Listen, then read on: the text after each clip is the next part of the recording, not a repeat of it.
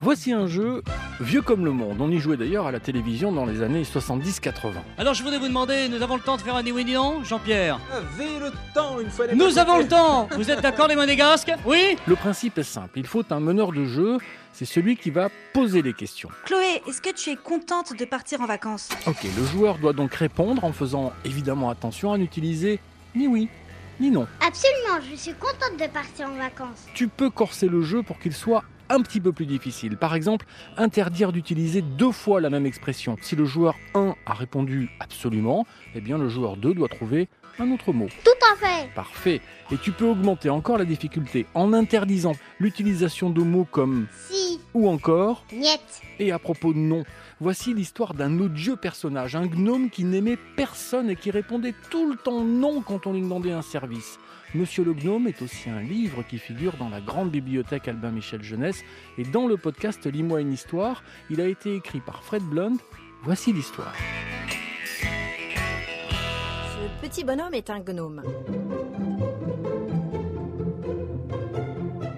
Dites bonjour au lecteur, monsieur le gnome.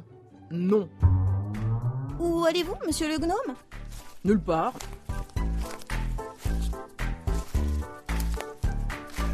Bah, Pouvons-nous vous accompagner Non. Ah, quel dommage. Ah, Vous allez à la pêche Les gnomes adorent pêcher.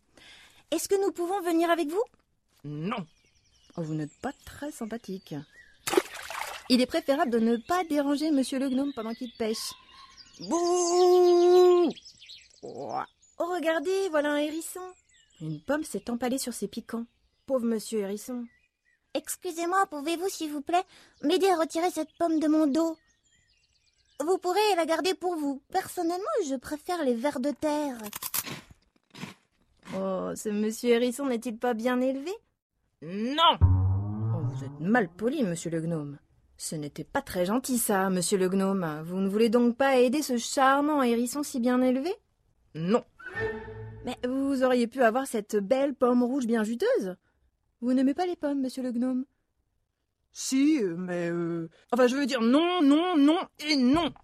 Bon, bon, bon, euh, pas la peine de crier. Mais regardez qui arrive en mangeant la pomme rouge et juteuse du hérisson. Ce ne serait pas une sorcière Ah, Excuse-moi, le gnome, pourrais-tu arrêter de pêcher dans mon étang Ça effraie mes crapauds. Non. Hmm. Bon, je te laisse une chance de dire que tu es désolé et de t'en aller. J'ai dit non. N-O-N. Euh, là, monsieur le gnome vient peut-être de commettre une grave erreur.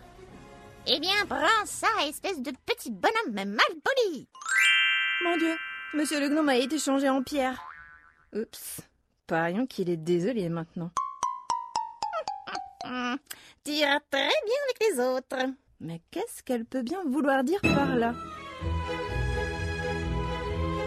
Waouh Quelle belle collection vous avez là, madame la sorcière Merci, très cher. Monsieur le gnome a certainement retenu la leçon. Pourriez-vous le faire redevenir comme avant S'il vous plaît S'il vous plaît S'il vous plaît Non. Bien, bien, bien. Au moins, maintenant, on sait d'où viennent les nains de jardin.